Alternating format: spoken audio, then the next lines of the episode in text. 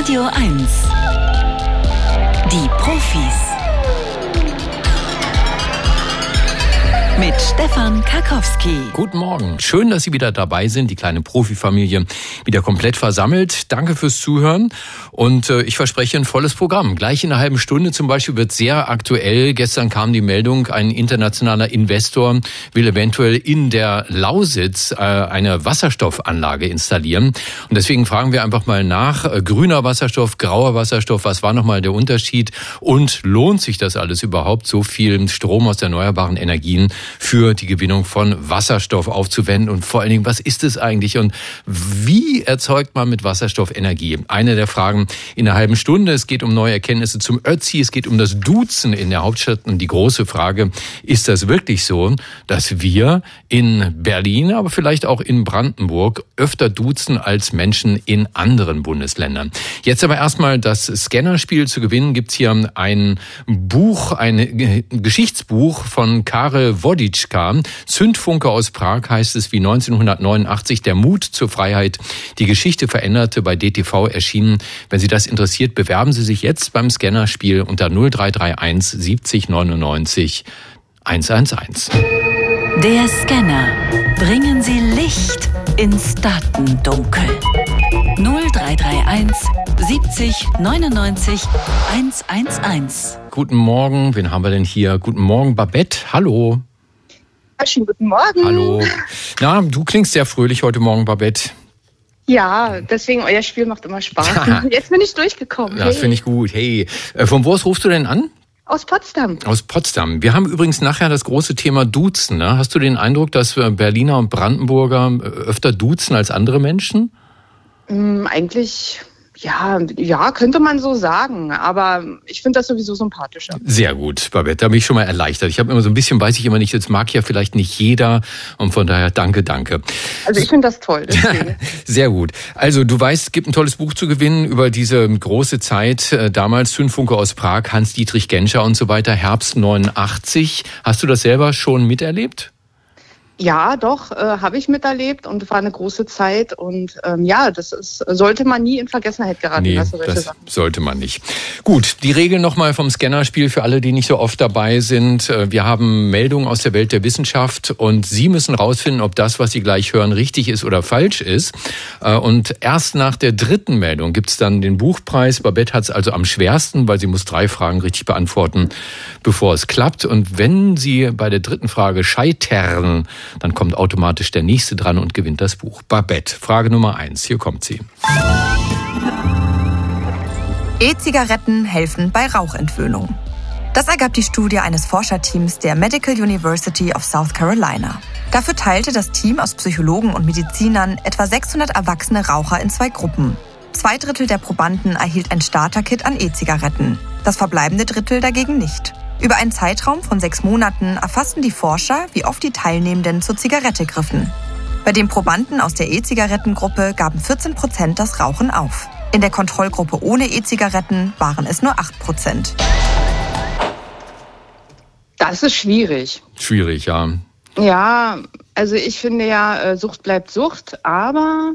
Wir reden nur über dieses Experiment. Ne? Ich würde sagen, genau. äh, dass das hilfreich sein kann zur Rauchentwöhnung. Also in diesem Fall meinst du, das stimmt, ich was du sagst? Ich denke ja. in diesem Fall ja. Ja, du hast auch recht.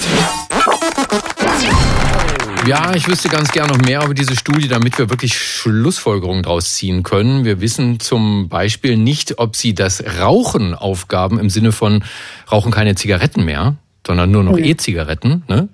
Ist ja eine Möglichkeit. Oder ob sie wirklich komplett nikotinfrei waren hinterher. Und dann fragt man sich, warum? Weil E-Zigaretten raucht man ja vor allen Dingen, weil Nikotin drin ist. Also Eben. hier müsste man noch mehr wissen, um da wirklich Wissen raus zu generieren. Babette, ja, Frage, Frage Nummer zwei, da geht's um künstliche Intelligenz. ChatGPT würde rechts wählen. Zu dem Ergebnis kommt eine neue Studie der University of East Anglia in Großbritannien. Dazu stellten die Wirtschaftswissenschaftler dem KI-Programm ChatGPT über 60 Fragen zu politischen Themen. Insgesamt 100 Mal, aber in unterschiedlichen Reihenfolgen. Das Ergebnis war eindeutig. ChatGPT gibt in Amerika den Republikanern Vorzug, in Großbritannien den konservativen Tories und in Brasilien dem rechtspopulistischen Politiker Bolsonaro. Ob die politische Neigung vom Datensatz, dem Algorithmus oder den Entwicklern kommt, bleibt bis jetzt ungeklärt. Wir behaupten, Babette, ChatGPT würde rechts wählen.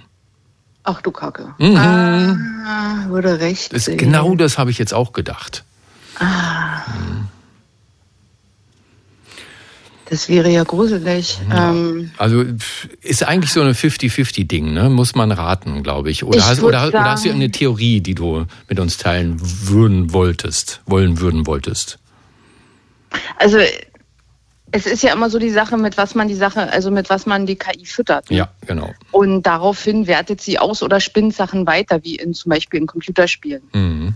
Ähm, jetzt, wenn natürlich viele rechtsextreme User vielleicht äh, am Werke sind, man weiß es nicht. Bei der Programmierung von künstlicher Intelligenz? Äh, aber das kann eigentlich nicht sein. Wer soll denn da sitzen und da? Also ich würde sagen, nein. Und mit Nein hast du wieder recht. Und das erleichtert uns so ein bisschen, ne, oder? Ja, also ich habe gerade ein bisschen Angst bekommen, ganz ehrlich. Ja, aber umgekehrt ist trotzdem auch komisch. Ja, ChatGPT bevorzugte nämlich wirklich immer die links eingestellte Partei oder den oder die Kandidaten. Und da vermuten die Wissenschaftler, dass dieser Bias aus dem Datensatz oder dem Algorithmus des Programms stammt. Die konnten das aber noch nicht verifizieren. Sie befürchten, dass die KI-Programme allgemein bestehende politische Voreingenommenheiten verstärken, die aus den traditionellen sozialen Medien und aus dem Internet stammen. Also da würde ich auch gerne noch mehr drüber wissen. Wir gucken, ob wir da noch mehr über diese Studie mal erfahren können. Aber Babette, gut geraten. Hier kommt schon die entscheidende dritte Frage. Songs können anhand von Gehirnwellen rekonstruiert werden. Das fand ein Forschungsteam der Albany Medical University und der Berkeley University in den USA heraus. Dafür nutzten die Neurowissenschaftler einen Datensatz von knapp 30 Patienten, denen bei einer Operation am offenen Gehirn der Pink Floyd-Song Another Brick in the Wall vorgespielt wurde. Dabei wurden die Gehirnwellen der Patienten aufgezeichnet und die Bereiche im Gehirn identifiziert, die Musik verarbeiten. Anschließend wurden diese Infos an eine KI gegeben. Der gelang es den Song, wenn auch etwas verzerrt, allein anhand der Gehirnwellen zu rekonstruieren. Das ist unsere Musik, Babette, ne? We don't need no...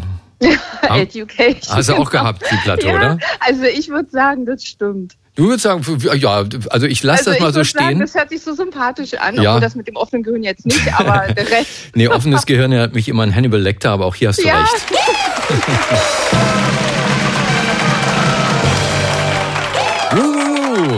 Ja, das Ziel der Studie äh, war, ein besseres Verständnis der Musikverarbeitung des Gehirns zu bekommen und damit Patienten zu helfen, die ihre Sprache verloren haben. Wenn man das, was sich im Gehirn abspielt, hörbar machen kann, dann könnte man zum Beispiel Hirnimplantate nutzen, um solchen Patienten wieder eine Stimme zu geben. Vor allem Sprachtempo und der Stimmwechsel in der Musik haben dabei eine große Rolle gespielt. Ist irre, was alles möglich ist. Vollkommen richtig. So, du hast ein tolles Buch gewonnen. Äh, Karel Woditschka ist der Autor. Zündfunke aus Prag heißt es, wie 1989. Der Mut zur Freiheit, die Geschichte veränderte. Erschien bei DTV. Das würde alle anderen im Buchhandel knapp 24,90 Euro kosten. Aber ich versuche dir das jetzt noch abzuluxen mit diesem Angebot. Der letzte Scan. Echte Profis gewinnen ein Jahresabo von Zeit, Wissen oder verlieren alles. Also nochmal die Regel, wenn du jetzt noch eine Frage nimmst, äh, dann hast du am Ende entweder Buch und Abo oder beides verloren. Oder kannst du aufhören, jetzt geht auch. Puh, jetzt ist jetzt die Frage. Dann mache ich das. Du machst weiter? Ja. Okay, Frage Nummer vier. Ich drück die Daumen. Mundspülung zeigt Risiko für Herzerkrankungen. Das fand ein kanadisches Forschungsteam in einer Pilotstudie heraus. Durch Mundspülungen sammelten die Mediziner den Speichel von etwa 30 Probanden und ermittelten die Anzahl der darin enthaltenen Entzündungszellen. Außerdem führten sie verschiedene Untersuchungen zur Gesundheit des Herz-Kreislauf-Systems der Teilnehmenden durch. Dabei stellte das Forschungsteam einen Zusammenhang zwischen erhöhten Entzündungswerten im Speichel sowie starren, also ungesunden Blutgefäßen fest. Demnach könnten Mediziner schon anhand einer einfachen Mundspülung ein Risiko für eine Herzerkrankung erkennen. Also ich würde sagen, das stimmt, weil äh, Zahnfleischbluten und Zahnparodontitis ist auf jeden Fall äh, immer so eine Sache so für Herz-Kreislauf-Geschichten. Von daher würde ich sagen, das kann man daraus bestimmt messen lassen. Und das hast du auch wieder komplett richtig.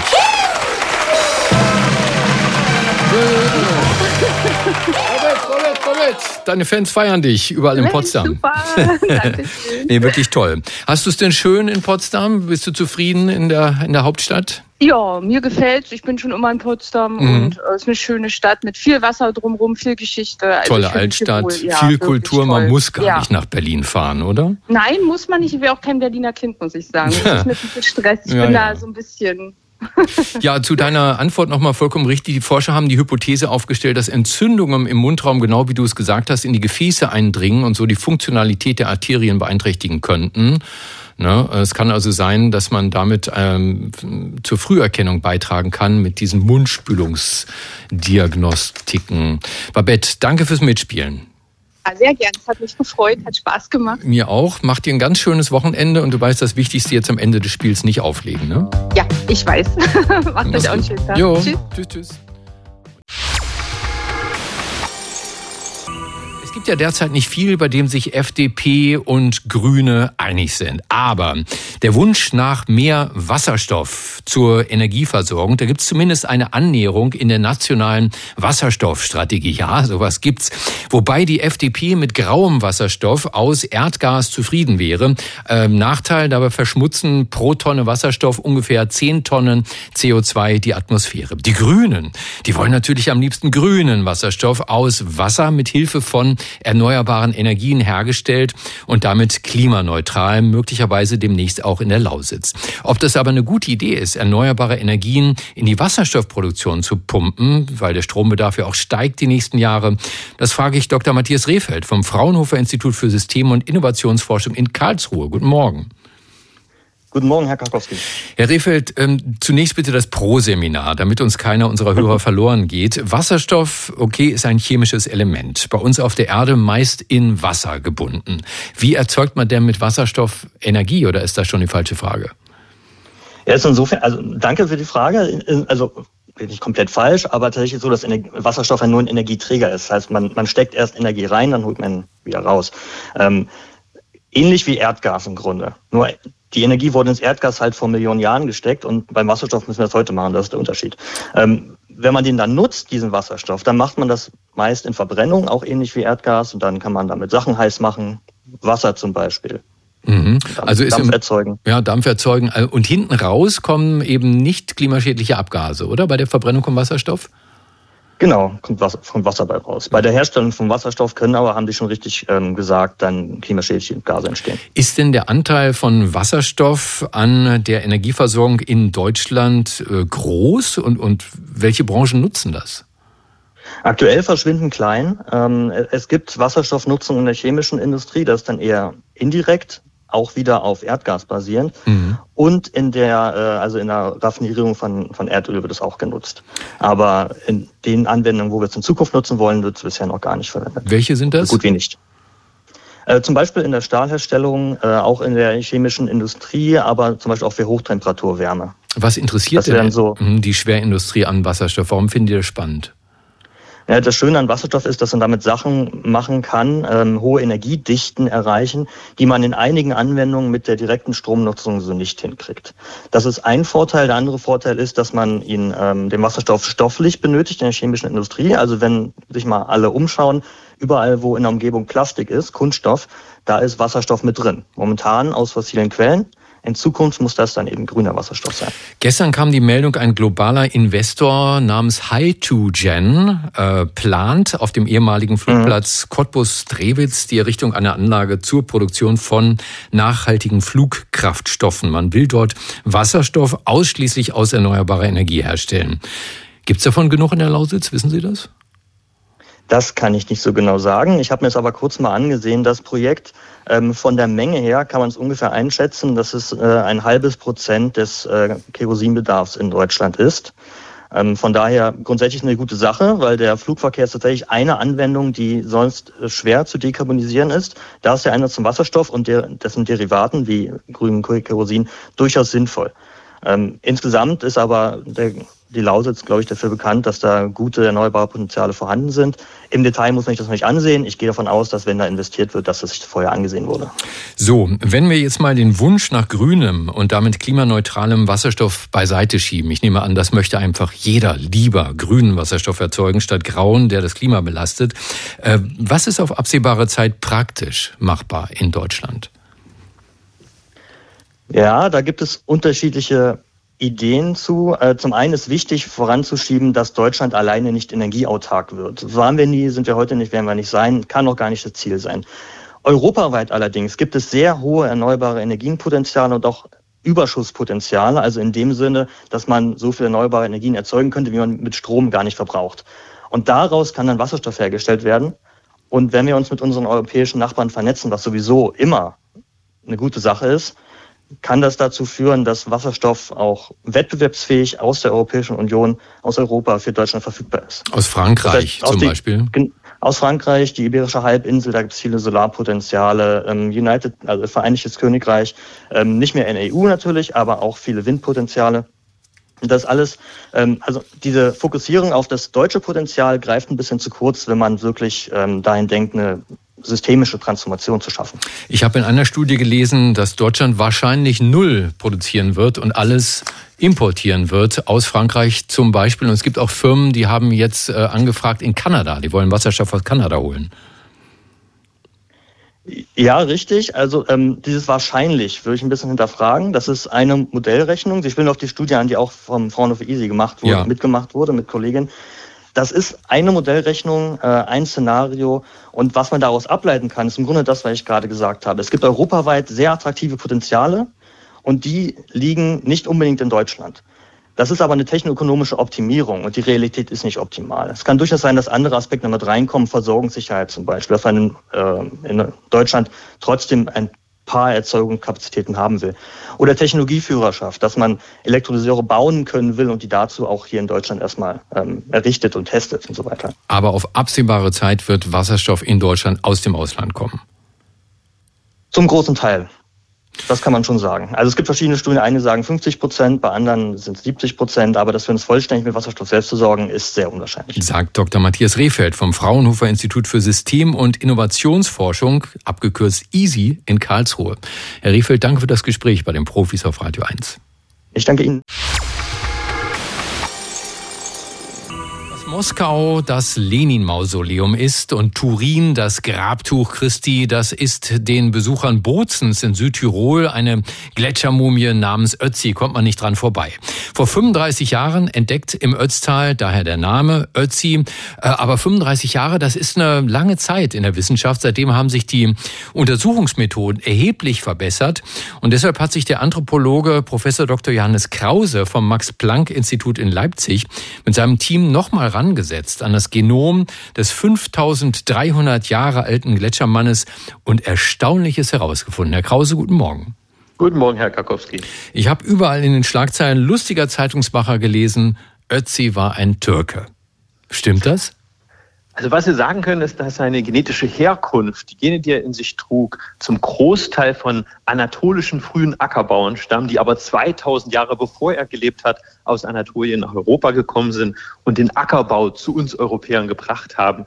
Das heißt, er ist in dem Sinne kein Türke, genauso wenig wie im Prinzip die, Gro die Großteil der heutigen Menschen in Europa wohnen, weil nämlich die, die, meisten heutigen Europäer haben mehr als die Hälfte ihrer Gene diesen Ackerbauern zu verdanken, die dort vor 8000 Jahren nach Europa gekommen sind. Und mit Türken hat das auch insofern nichts zu tun. Das waren anatolische Ackerbauern, ähm, die Türken oder zumindest ein Teil der Bevölkerung, die heute in der Türkei wohnt, ist eigentlich vor ungefähr 1000 Jahren dort eingewandert. Also die genetische Mischung, die wir heute in der Türkei finden, ist auch nicht die, die wir vor 8000 Jahren dort gefunden haben. Sie haben noch mehr herausgefunden. Ötzi hatte kein volles Haar, sondern eine Glatze. Er hatte eher dunkle Haut. Er hatte Übergewicht, er hatte Diabetes Typ 2 und er hatte eine Laktoseintoleranz. Jetzt mal ernsthaft. Wie findet man sowas raus?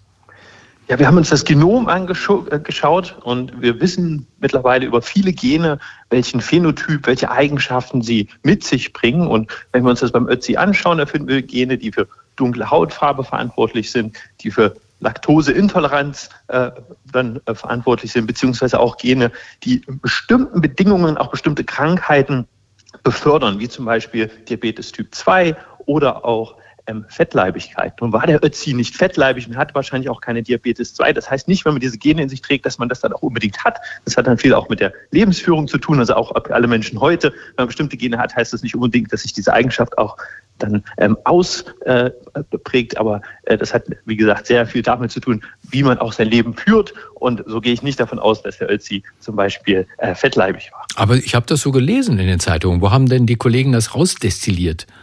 Ja, also im Prinzip, er trägt diese Gene. Das heißt, wenn man zum Beispiel einen ungesunden Lebensstil führt, wenn man viel Kohlenhydrate zu sich nimmt, sich wenig bewegt, dann hat man eine höhere Wahrscheinlichkeit, an Typ 2 Diabetes zu kranken, wenn man diese Gene in sich trägt. Das weiß man von Menschen heute, die einen Lebensstil haben, der natürlich nicht dem Lebensstil vom Ötzi entspricht, der wahrscheinlich einen ja, gesunden Lebensstil hatte, der sich gesunder ernährt hat, der sich viel bewegt hat, der selbst mit Ende 40 dort oben noch auf 3200 Meter in den Bergen unterwegs war mit Schuhen, die mehr oder weniger aus Stroh geflochten waren. Ähm, und insofern haben sich natürlich diese Eigenschaften, diese Krankheiten dann bei ihm nicht ähm, manifestiert. Ötzi ist ermordet worden, auch das weiß man. Äh, was kann denn die moderne Wissenschaft eigentlich noch alles rausfinden durch diese Genomanalyse? Also wie er gesprochen hat, seine Geschlechtsidentität, was meinen Sie? Ja, also wir werden in den nächsten Jahren sicherlich immer mehr da, darüber lernen, welche Genotypen, also welche Gene bestimmte Eigenschaften mit sich bringen. Über den Ötzi können wir jetzt viel über sein Aussehen sagen. Ich denke, wir werden auch mehr vielleicht in den nächsten Jahren ähm, darüber erfahren, welche anderen Eigenschaften ähm, er zu Lebzeiten getragen hat. Beim Ötzi haben wir auch dieses, diese tolle Möglichkeit, uns auch die Mumie anzuschauen. Das heißt, wir haben diesen Körper sogar erhalten und können das dann auch abgleichen. Wir haben zum Beispiel ja gefunden, dass er dunklere Haut hatte, dass er wenig Haare auf dem Kopf hatte wenn wir uns die Mumie anschauen, sehen wir auch genau das. Also insofern ist das dann hier auch bestätigt worden. Ja, und das und ist ja auch das, das Komische. Ne? Ötzi sah ja von Anfang an immer eher südländisch aus und trotzdem hatten Kollegen vor Ihnen auch nach einer Genomanalyse entschieden, Ötzi muss ja wahrscheinlich Österreicher gewesen sein oder Italiener mit vollem Haar und heller Haut. Und so sieht ja auch die Ötzi-Figur aus, die man überall in Bozen antrifft, die ja nach der Vorlage des Ötzi hergestellt wurde. Woher kam diese Fehleinschätzung? Ja, tatsächlich, die meisten Leute, die über den Ötzi nachdenken, sehen diese Rekonstruktion vor Augen und nicht die Mumie.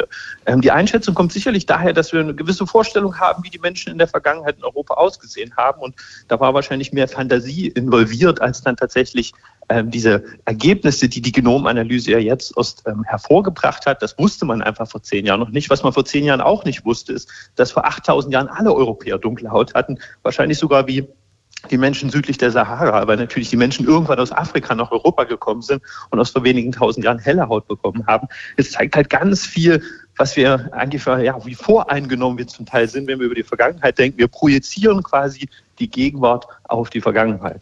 Und wenn sich die moderne Genomanalyse so rasant weiterentwickelt wie in den letzten zehn Jahren, wären Sie denn überrascht, wenn auch Ihre Ergebnisse in zehn Jahren widerlegt werden würden? Das Genom, das haben wir jetzt der Welt zur Verfügung gestellt. Daran wird sich nichts ändern. Das ist entschlüsselt. Das kann sich jeder hier im Prinzip anschauen, der einigermaßen versteht, wie man ein solches Genom untersucht. Wir werden sicherlich mehr darüber lernen, welche Gene noch welche Eigenschaften beim Ötzi bedingt haben. Vielleicht haben wir auch noch ein anderes Bild über äh, die, die zum Beispiel Hautfarbe. Vielleicht wird das noch nuancierter, aber es wird sich im Groben nicht verändern. Aber ich denke, wir bekommen sehr viel zusätzliche Informationen. Wir haben gerade über Laktose Intoleranz bei ihm geredet. Wir kennen heute zum Beispiel auch Menschen, die eigentlich nicht die Gene haben, die es ihnen ermöglichen, Laktose als Erwachsene zu verdauen, aber die es zum Beispiel mit ihrem Mikrobiom machen, mit zum Beispiel Darmbakterien. Und wenn wir uns jetzt den Darminhalt, den wir ja vom Ötzi noch haben, anschauen, finden wir dann vielleicht Bifidobakterien, die dafür gesorgt haben, dass er trotzdem viel Milch trinken könnte. Also ich kann mir schon auch vorstellen, neben dem quasi menschlichen Genom, dass wir auch die Bakterien uns anschauen, die auf der Haut gelebt haben oder die Krankheitserreger, die im Ötzi vorhanden waren. Und ich glaube, dann werden wir auch noch mehr über den Ötzi lernen und auch über die Zeit, in der er gelebt hat. Also gibt viel zu tun für die Modellbauer in Bozen. Die sollten Ötzi jetzt mal angleichen an die Erkenntnisse des Anthropologen Professor Dr. Johannes Krause vom Max-Planck-Institut in Leipzig. Danke für das Gespräch bei den Profis auf Radio 1. Ja, vielen Dank. Schönes Wochenende, Herr Krause. Ja, Herr Kakowski, ciao.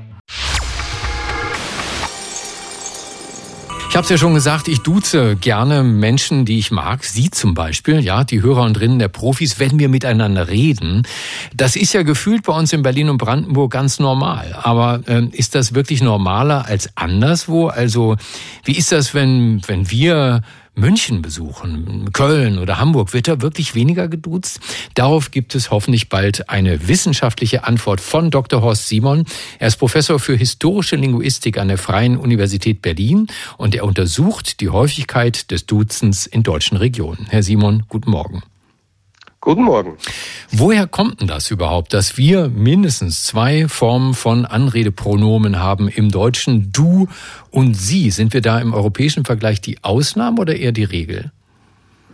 Ähm, die konkrete Form, dass wir so ein Sie haben, das so ähnlich aussieht wie eine Form der dritten Person Plural, also auch das Sie, das man verwendet, wenn man über irgendwelche Leute redet. Das ist wirklich was sehr Spezielles im Deutschen. Das hat man in Europa sonst fast nirgends. Frankreich? Die Tatsache, Nee, die haben immer ein Wu. Also die haben, die haben das Pronomen, das man verwendet, wenn man an die Gruppe, richtig an die Gruppe anwendet und mehrere Leute anredet, sagt man Wu. Auch wenn man zu den Einzelnen sie, äh, du sagen würde, also tü sagen würde. Damit will ich sagen, äh, Pronomina gibt es in ganz Europa, mit Ausnahme des Englischen und ein bisschen des Schwedischen und des Dänischen, haben alle anderen Sprachen mindestens zwei Pronomen, um das eine höflicher und das andere weniger höflich zu haben. Wie das dann konkret grammatisch aussieht, da gibt es eben Unterschiede und da ist das Deutsch sehr wenig speziell, hängt mit tausend Jahre Geschichte dieser Pronomina zusammen. Aber dass wir überhaupt zwei Pronomina haben, das ist im europäischen Kontext vollkommen unauffällig. Normal, das haben eigentlich fast alle. Ähm, noch ist Ihre äh, Untersuchung nicht abgeschlossen. Äh, aber wie kommen Sie denn überhaupt auf diese These, dass womöglich in Berlin häufiger geduzt wird als anderswo? Ja, das, ähm, wie gesagt, wissenschaftlich bewiesen haben wir es noch nicht. Da sind wir jetzt gerade dran, da groß Daten zu erheben. Aber wir haben so alles für eine Alltagserfahrung und man kennt es, dass man, es ist mir selbst schon passiert, ich bin in einer anderen Stadt und ich nehme meiner Berliner Art, tut sich irgendjemanden und dann merke ich, oh, das war aber verkehrt. Also hier in diesem Kneipe macht man das irgendwie nicht. Die, die sieht mich zurück, was ich in Berlin vielleicht nicht getan hätten. Oder umgekehrt, erlebt man es in Berlin, dass man auf dem Markt ist und da bin ich gewöhnt, dass ich geduzt werde bei den Leuten und dann kommt da jemand und sagt sie zu mir, ich merke, na, das ist jemand, der ist neu zugezogen. Also so eine Alltagserfahrung haben wir ganz häufig, aber wie es jetzt konkret wirklich verteilt ist und auch wie weit es innerhalb Berlins ja auch nochmal verteilt ist, ähm, dazu gibt es überhaupt keine Untersuchungen und das müssen wir jetzt gerade rausfinden. Mhm, wir mussten gerade ein bisschen schmunzeln bei Ihrem Wort von meiner Berliner Art. Sie kommen nicht aus Berlin, oder? Das ist das Schöne an Berlin, dass fast niemand in Berlin aus Berlin stammt. Äh, bin dann auch natürlich auch ein zugezogener, aber eben schon seit 30 Jahren hier. Mhm. Und eben genau vor 30 Jahren habe ich bemerkt, dass ich mit der Art, wie ich aufgewachsen bin, hier auch konnte. Ich habe, weiß nicht, ich war neu in Berlin und habe in der Kneipe gesagt, könnt, ähm, ich hätte gerne einen Kaffee. Äh, und dann hat der gesagt so, na, hättest du wohl gerne, wa? äh, also yeah. ich, ich merke, irgendwie habe ich das falsch gemacht. Berliner das war nicht die Art, wie man sich hier benimmt. Ja. Und mhm. Genau das ist das unser aktuelles Forschungsprojekt herauszufinden, wie kommunikative Alltagsverhalten von Leuten im gesamten deutschsprachigen Raum ist. Das ist auch in der Schweiz sind die langsamer und bedächtiger. In Österreich liegen die mehr auf so Titel und so. Das sind so Stereotype. Äh, wie es wirklich ist, das wissen wir bald. Herr Professor, ich duze auch gern, aber es gibt Situationen, da werde ich nicht gern zurückgeduzt oder gar nicht gern geduzt, zum Beispiel von Polizisten. Ja, ich habe sonst sehr gute Erfahrungen gemacht in Berlin mit der Polizei, aber duzen, das ist mir schon zweimal passiert, um es mal mit den Worten von Jennifer Hermoso zu sagen, hat mir nicht gefallen. Oder neulich war ich in Hamburg, schicket Hotel, Hafen City und werde beim Einchecken von einem Mitarbeiter geduzt, der mein Enkel sein könnte. Helfen Sie mir. Warum stört mich das? Puh, das weiß ich auch nicht. Ähm, es ist halt ein alter Mann. Äh, und Stimmt. Ja, sehen Sie. Und da haben Sie irgendwelche Konventionen, die bei Ihnen so üblich gewesen sind, als Sie aufgewachsen sind. Und man hat das, man neigt dann dazu, dass man das, mit dem man aufgewachsen ist, für normal zu erachten und das, was die jungen Leute heute machen, irgendwie als ungewöhnlich und besonders irgendwie. Mhm. Ähm, und das ist natürlich, jetzt haben Sie gerade zwei so Phänomene angesprochen. Das eine ist quasi so ein Dienstleistungskontext da gibt es ja auch Möbelhäuser und allerlei andere Institutionen, die einen ungefragt dauernd duzen. Das kann man als ungewöhnlich empfinden. Man kann auch sagen, das ist deren Marketingstrategie, damit die auf diese Weise ihre Familienfreundlichkeit und ihre Wir gehören alle zusammen Angelegenheit zu, äh, zu demonstrieren. Die Berliner Polizei wiederum scheint mir besonders zu sein, weil die ähm, weiß nicht, die haben ja dieses da für dich als, e als Internetadresse mal gehabt, so ein Werbeslogan. Das scheint mir wirklich was, auch was Spezielles zu sein, dass die so tun, als würden sie mein Freund und Helfer sein und das auch gleich über das Duzen ausdrücken. Ich bin mir nicht ganz sicher, wie die reagieren, wenn ich umgekehrt auf einen Polizisten hingehe und ihn einfach mal duze und sage, ey, was ist denn hier los? Kannst du mir mal sagen, wie immer das ist? Oh, ich glaube, also, da stecken die weg. Sein, ja, ja. Ja, kann man hoffen. Äh, wenn der sauer ist, vielleicht auch nicht. Also ich weiß, es gab ähm, ähm, es gab in Hamburg den Fall vor einigen Jahren, dass jemand verklagt wurde, weil er gesagt hat, die Bullen sind da. Und dann hat sich ein Polizist ähm, äh, beleidigt gefühlt, weil das Wort Bulle verwendet wurde. Also es gibt so stilistische Normen, scheinen da variabel zu sein an der Stelle. Mhm. Und manche Leute sind halt schneller beleidigt und andere nicht so schnell. Bei Polizei wäre ich immer ein bisschen zurückhaltend mit dem Duzen. Andererseits, ähm, wenn die einigermaßen gut drauf sind, ist ja okay.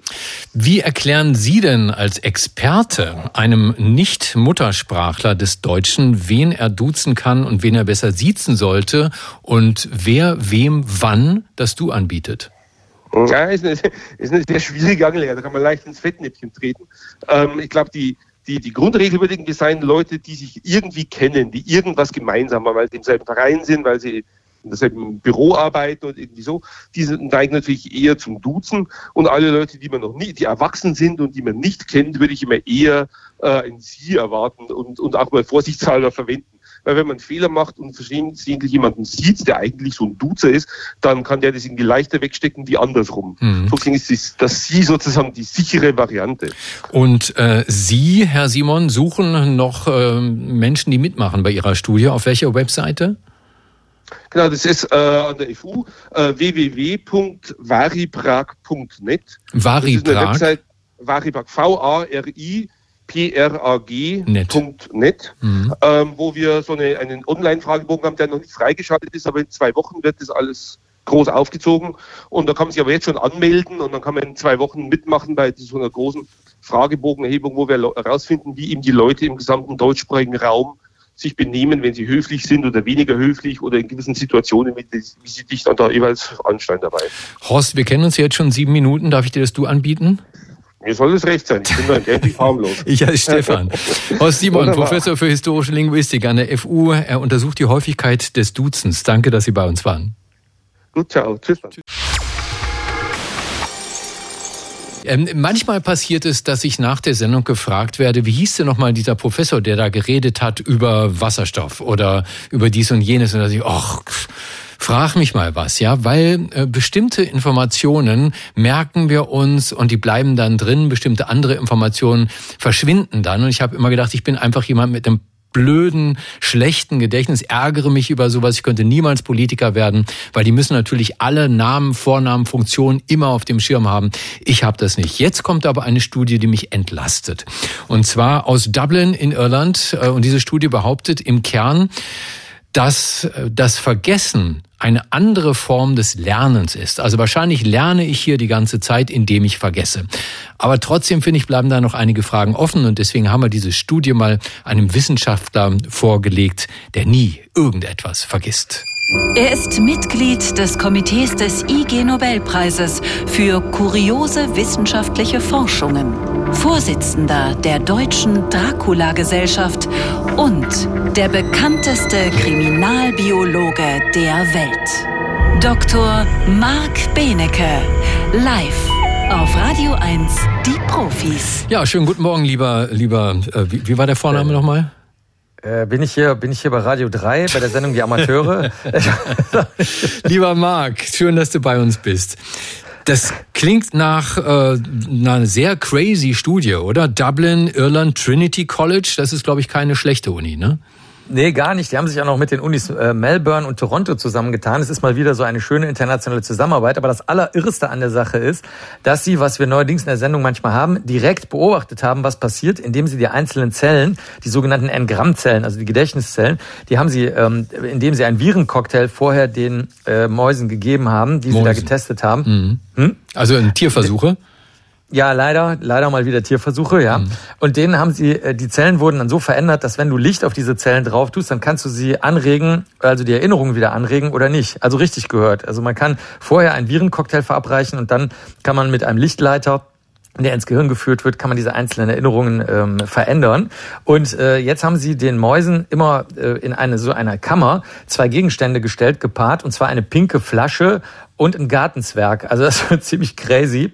Und äh, haben dann geguckt, wie lange die diese Gegenstände angucken, wenn zwischendurch was anderes gemacht wird. Also das äh, konnte also sein, dass sie dann rausgegangen sind und dann haben sie einen Tag später oder noch viel später oder zehn Minuten später irgendeine andere Aufgabe gehabt oder durften spielen in so einem, in so einem großen Käfig, wo ganz viel Spielzeug drin war. Und dann hat man geschaut, wie lange sie sich beim nächsten Mal wieder den Gartenzwerg, die pinke Flasche oder wenn sie nur einen der Gegenstände sehen, also den Zusammenhang zwischen pinke Flasche und Gartenzwerg, der in der Natur natürlich nicht vorkommt, ähm, wenn sie den vielleicht wieder vergessen haben oder sich noch daran erinnern in verschiedenen Räumen auch, so dass man gucken konnte, erinnern Sie sich vielleicht auch nur an den Raum. Der eine Raum war schwarz-weiß gestreift, der andere war grau und so. Da haben sie sich also angeschaut, äh, wie, wie die Erinnerung angeht und wie lange sie die Gegenstände angucken und haben festgestellt, dass die, ähm, die, diese Zwischenzeit, in der sie zum Beispiel spielen oder was anderes machen, dazu führen kann, dass die Erinnerung überschrieben wird. Na gut, das ist, was dir passiert nach der Sendung. Du fährst mit der S-Bahn, dann genau. musst du halt an was anderes denken. Aber sie konnten jetzt äh, durch diese Lichtleiter, konnten sie beispielsweise die Erinnerungen wieder aktivieren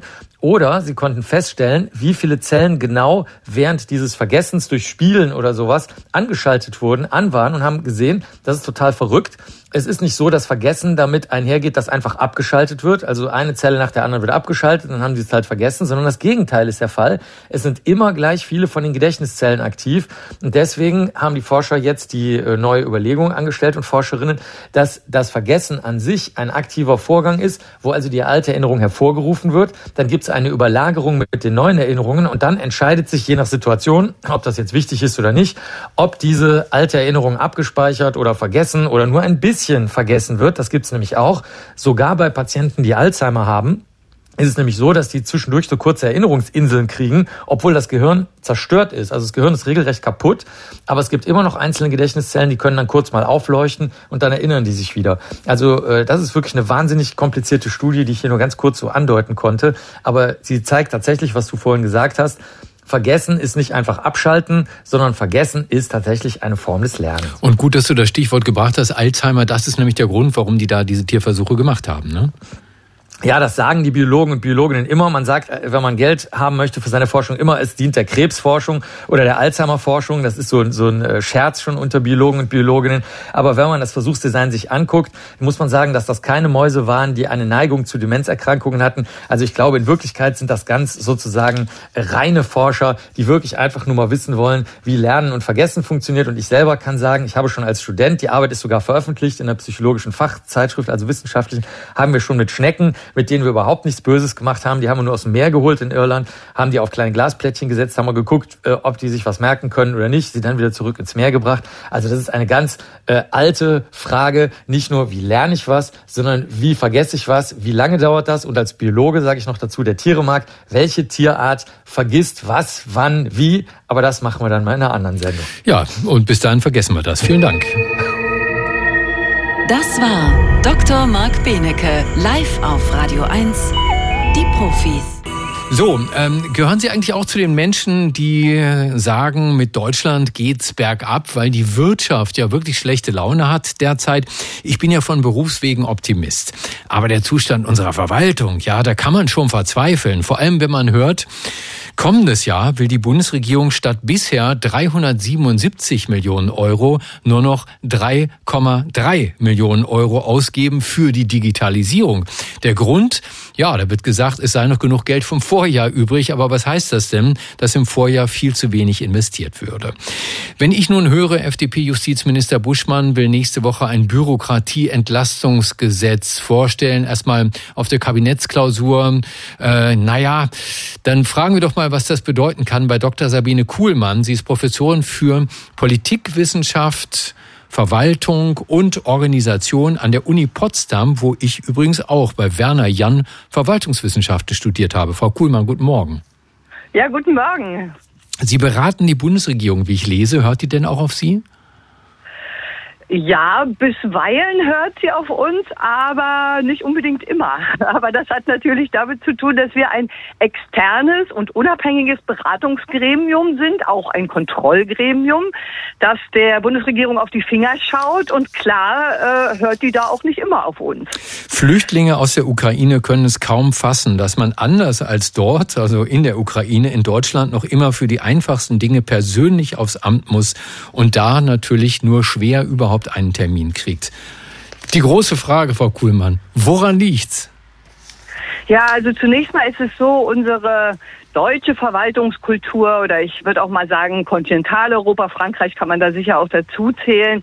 Das sind Länder mit einer sehr rechtlich geprägten Verwaltungs- und Regulierungskultur, also einer, wir sagen, legalistischen Verwaltungskultur. Und da steht immer das regelkonforme und regelorientierte Handeln im Vordergrund. Da steht auch oftmals im Vordergrund, neue Regulierungen, neue Regeln, neue Gesetze zu verabschieden äh, und für die Verwaltung dann in erster Linie Linie sich an diese rechtlichen Vorgaben zu halten und also sehr regelorientiert äh, zu handeln. Wir haben auch sehr viele Juristen, vor allen Dingen in den Ministerien äh, sitzen, also rechtlich geschultes Personal. Das sind also äh, bestimmte Faktoren, die erklären, warum wir eben da manchmal etwas behäbiger sind als andere Länder wie etwa Großbritannien oder auch die skandinavischen Länder, die da eine andere Kultur der Regulierung und der Verwaltung haben. Aber einfach raus mit den Juristen aus der Bürokratie und dann Nein. läuft's. So einfach ist es nicht, ne? Nein, absolut nicht. Und das möchte ich auch überhaupt nicht so verstanden wissen. Also bloß kein Juristenbashing. Ich glaube,